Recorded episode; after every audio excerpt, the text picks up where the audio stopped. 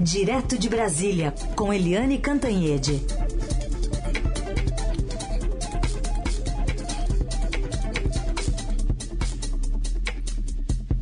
Oi, Eliane, bom dia. Bom dia, Raíssen Abac, muito bem-vindo de volta. É bom você ter você aqui hoje. E um, bom dia, ouvintes também, não é? Obrigado, obrigado, Carol de férias, né? E a gente retomando aqui as atividades, é bom estar com você também, Eliane.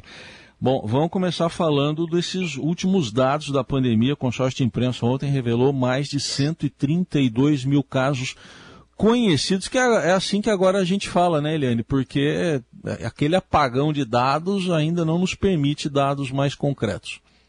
É, exatamente, né? Com, com falta de testes com as pessoas muito confusas com esses sintomas que são iguais para gripe, para dengue, para covid.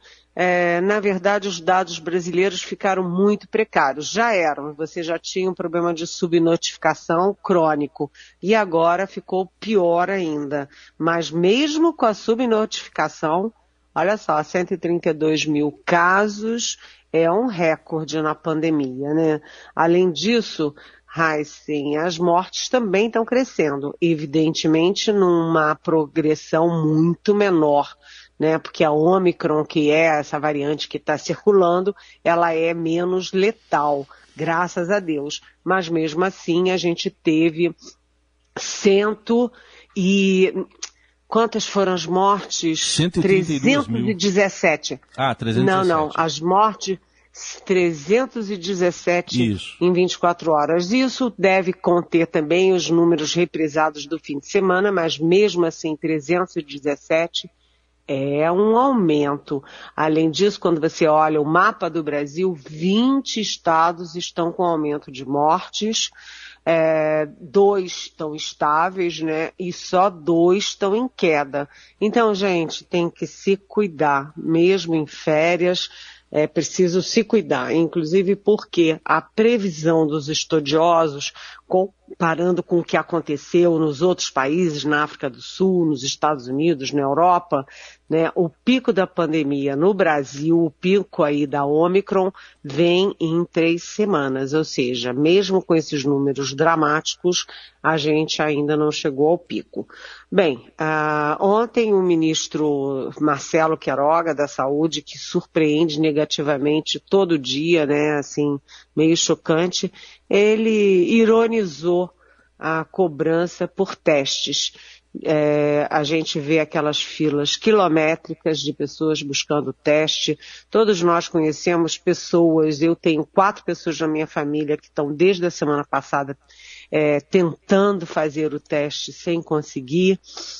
Mesmo com tudo isso, com todas as fotos, todas as evidências, todos os relatos, o ministro da Saúde disse que isso é uma narrativa né, e fica com insinuações de que essa narrativa de falta de testes é uma questão política contra o presidente Bolsonaro. Olha, é, é dureza, viu? Agora, Heisen, é, a boa notícia é que a Anvisa hoje deve liberar é, aí o autoteste, né? O autoteste que pode ser vendido nas farmácias e que tem um resultado muito rápido. Ah, o que a gente espera é que a Anvisa corrija as diretrizes que vieram do Ministério da Saúde. Porque pelo Ministério da Saúde, você ia lá, fazia o teste e depois você, se desse positivo, você ia lá e informava a farmácia. Como? Por telefone, as farmácias vão criar um sistema próprio de receber notificação, ou a pessoa que está com Covid vai pessoalmente, com Covid tudo na farmácia, fazer o registro. Enfim, era tudo muito confuso, muito vago. Vamos ver como é que a Anvisa corrige essas deficiências. É... Outra coisa que também está esquisita no ar é que no Rio de Janeiro, as vacinas para as crianças de 5 a 8 anos, as vacinas estão sendo poucas, né? Estão acabando rapidamente, não, o Estado não está dando conta de vacinar o público-alvo. Mas em outros lugares, como por exemplo São Paulo e Brasília, você tem registro de filas que tem mais vacina do que criança na fila. Então, não se sabe, aqui no, em Brasília, não se sabe, por exemplo, se isso é porque tem alguma resistência dos pais, dos responsáveis à vacinação das crianças, o que é uma possibilidade depois de toda a campanha que o presidente Bolsonaro fez, de toda a toda a, a, o jeitão negacionista do Ministério da Saúde, do próprio ministro da Saúde, é, se isso não contaminou né, a segurança dos pais com a vacina. Isso é uma dúvida. Mas, como a gente está em férias, né, é, período escolar de férias, então a gente imagina também que muita criança em Brasília está tá viajando. Mas a boa notícia é que o governador aqui no Distrito Federal ampliou a faixa de vacinação de 8 para 11 anos a partir de hoje. 8 a 11, além das crianças a partir dos 5 anos que tenham comorbidade. Mas, enfim, é, a pandemia continua preocupante, né, continua aí pressionando o sistema de saúde, os leitos ocupados, e a gente continua com um ministro esquisitão, Heisen. Infelizmente, é o, é o que temos neste momento, mais uma vez. Eliane, vamos falar desse protesto. Foi marcado um protesto para ontem em Brasília, mas não teve grandes adesões de funcionários? Não. Segundo o líder do governo na Câmara, o deputado Ricardo Barros, foi bem fraquinho, aspas, fraquinho, o protesto. E a gente não pode discordar dele, né? Porque é, o presidente Jair Bolsonaro é, levou para o Congresso e negociou com o Congresso o aumento para uma única categoria, que é a categoria dos policiais, os policiais federais, os policiais, policiais rodoviários federais. E aí a elite do funcionalismo chiou, né? Aí pessoal do Banco Central, pessoal, os auditores da Receita, o Ministério Público, é, o Ministério, é, é, enfim, várias categorias é, de elite do funcionalismo, diplomatas, né? E aí é, isso foi crescendo, crescendo, crescendo e chegou a 40 categorias do serviço público. Então se imaginava que fosse ser uma boa manifestação, né, forte, é, contundente, é, pedindo reajuste contra o governo, contra o Guedes, contra o presidente, mas não foi nada disso não. Foi bem fraquinho, até porque os auditores fiscais que puxaram tudo isso né, os auditores da Receita simplesmente não foram. Mas o fato é o seguinte: tem uma insatisfação, tem ameaça de paralisação e o que que aconteceu? Um empurra, empurra. O Congresso diz, olha, nós não temos nada a ver com isso. Nós fizemos o que o presidente Bolsonaro queria, ele queria aumentar lá os amigos dele da Polícia Federal, eh, da Polícia Rodoviária Federal, a gente só fez o que ele quis. Aí o Ministério da Economia diz, olha, não tem dinheiro para pagar. Quer dar esse dinheiro aí? Pode dar, tira lá do fundão do eleitoral, tira lá do orçamento secreto, os 16,5 bilhões do orçamento secreto. Aqui não tem dinheiro não. E aí isso tudo foi parar aonde? Na Casa Civil, ou seja, caiu no colo do Centrão porque o Bolsonaro fez essa mexida já no início do ano, tirando do Ministério da Economia e botando na Casa Civil, portanto, botando no Centrão a palavra final do orçamento. Logo, é o Centrão que vai decidir. Ah, lembrando que as categorias estavam pedindo 28%, o que dá a bagatela de 84 bilhões por mês. Não tem dinheiro mesmo, todo mundo sabe disso. Mas é aquela história. Ou dá para todo mundo, ou não dá para ninguém. Então a Casa Civil vai ter que decidir se vai tirar ou não o reajuste dos policiais. E aí é aquela coisa. A grande pergunta é, por que, que o presidente Bolsonaro deu só para os policiais? Porque é a base eleitoral dele. E aí as outras categorias dizem, não se governa só para os eleitores daquele presidente se governa para todos os brasileiros. Se é para dar para uma categoria, é para dar para todas. Ou se não der para nenhuma, não pode dar uhum. para nenhuma mesmo, né, Heisen? É isso aí. da análise política direto de Brasília, de Eliane Cantanhete. Você falava das categorias do serviço público, né, Eliane? Agora tem uma categoria que está feliz aí com o, o, o contra-cheque ou olerite, como se diz aqui em São Paulo, de dezembro, né? Pois é, é manchete do nosso Estadão agora neste momento, né, no online, né, no portal do Estadão. É, tem procurador que chegou a receber 400 mil reais. Aliás, o maior valor foi de 446 mil reais num único mês, que foi dezembro. Isso foi após uma decisão do Procurador-Geral Augusto Aras, é, permitindo indenizações, aspas, indenizações, aspas, e outros penduricalhos é, no, no olerite ou na, enfim, uh, aí em dezembro. Agora, Heisen, é aquela história, né? Todo mundo foca só no Congresso. Ah, o orçamento secreto, ah, o fundão, ah, e tudo. Mas e esses procuradores, né? Esses juízes, esses desembargadores, a justiça, né? O judiciário é um poder muito pouco, é, tem muito pouco foco. A gente olha sempre muito para o Congresso, muito para o Poder Legislativo, olha um pouco também no Executivo, mas no Judiciário é, essas coisas se repetem o tempo inteiro. Eu me lembro que quantas vezes o Estadão já fez reportagens sobre é, desembargador, sobre procurador, que ganham aí 200 mil, 300 mil, ah, agora esses 446 mil, sabe? De onde vem esse dinheiro, né? A gente sabe quem paga. Quem paga é o povo brasileiro. É aquele povo brasileiro sofrido sofrido, é, sabe, com suor na cara, que está agora sem emprego, com baixa renda. A gente vê as pessoas comendo, é, mendigando osso para fazer sopa para filho na rua.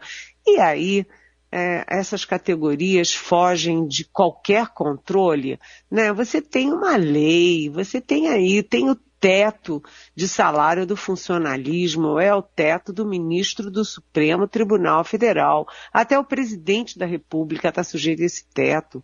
Aí todo mundo dá um jeitinho de driblar isso. O presidente da República já criou drible e atalhos para favorecer os militares que estão com ele, né, lá no Palácio do Planalto, etc.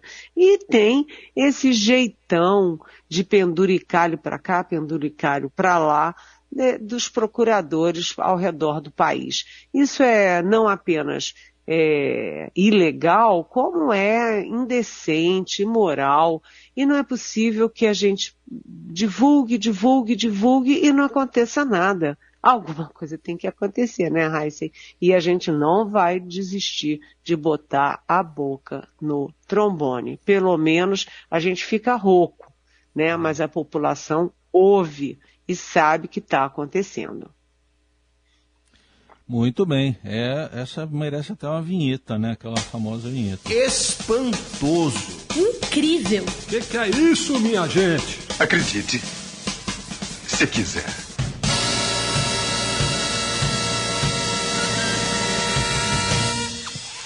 É inacreditável, é. né? Essa é. é inacreditável nesse tempo de crise né, os funcionários de elite, os funcionários é, qual, de qualquer nível do país há anos sem aumento e é, procurador recebendo 446 mil reais é, num único contra-cheque, olerite, como vocês dizem, é. né? Isso, sabe que e cai naquilo que a gente sempre fala aqui, você também fala, o diário oficial no fim do ano é um, é um risco, é um perigo danado o diário oficial no fim do ano, né? Custa caro, viu? Custa, Custa caro. caro. e é, e é aquela história, né? É o nosso rico dinheirinho, o meu, o seu, o nosso rico dinheirinho, suado dinheirinho, principalmente daquelas pessoas que, sabe, a gente vê, é, puxa vida, é, é, muito duro tudo isso, né, Heisen? É, a gente nem sabe mais o que dizer, né? Verdade. Bom, vamos falar de um outro assunto também. Por que, que a volta do ex-ministro da Educação, Abraham Weintraub, está preocupando o presidente Bolsonaro, a volta do Weintraub ao Brasil?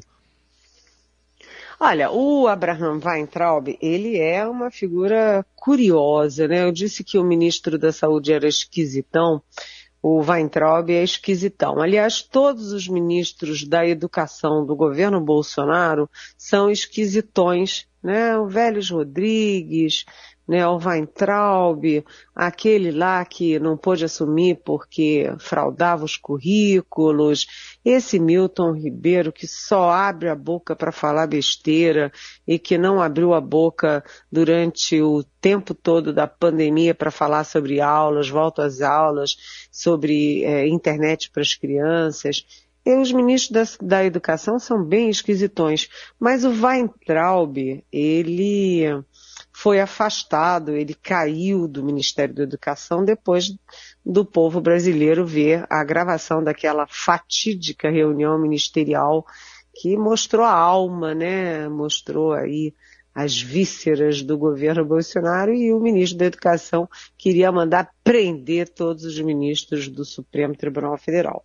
Aí ele ficou inviável e ganhou um presentão como prêmio de consolação e foi parar no Banco Mundial é, lá é, em Washington e ficou desde junho de 2020. Ele está lá numa boa, oba, presentão. Eu também devia falar, oba, vou mandar prender os ministros do Supremo todo para ver se eu ganhava um presentão desses lá em, em Washington. tá, assim, levava você na minha mala. Mas enfim, o Weintraub voltou ao Brasil com a pretensão de ser candidato ao governo de São Paulo. Só que essa vaga do, no bolsonarismo está ocupada, porque o presidente Bolsonaro, ao se filiar ao PL, é, para concorrer às eleições de outubro de 2022, ele acertou com o Valdemar da Costa Neto, presidente do PL, para que o PL apoiasse o Tarcísio Gomes de Freitas para o governo de São Paulo o Tarcísio Gomes de Freitas venha a ser o ministro da Infraestrutura. E aí o Weintraub não se conforma com isso e o Weintraub se reuniu com outro defenestrado do governo, o também esquisitão Ernesto Araújo, que foi ministro das Relações Exteriores, e aí o Ernesto Araújo e o Weintraub estão fazendo uma reclamação que eles, aspas, que são os conservadores, fecha aspas, estão é, em baixa no governo, não apitam mais nada e que o presidente do Bolsonaro entregou o governo ao centrão. Então tem uma briga de aspas conservadores contra o centrão. Mas olha, é uma guerra perdida, porque o centrão tá com tudo, né? O Centrão, ontem a gente falou aqui, o Centrão acaba de fazer o presidente do Banco do Nordeste, o BNB, num ano eleitoral, com a curiosidade de que o presidente do BNB vai acumular a presidência do banco com a diretoria financeira do banco. E foi o Centrão. O Centrão tem a Casa Civil, o Centrão tem o orçamento, o Centrão é que dá as cartas do orçamento secreto. Você acha que o Weintraub vai? É, ele vai ficar falando sozinho junto com Ernesto Araújo. Né? O fato é que isso é mais um desgaste para o presidente, porque mostra uma divisão na cúpula, na cúpula de origem do bolsonarismo. E mais, né? é, quando eles se chamam conservadores, não é verdade. Eles não são só conservadores, né? Esse Weintraub, esse Ernesto Araújo, porque é um projeto de extrema direita.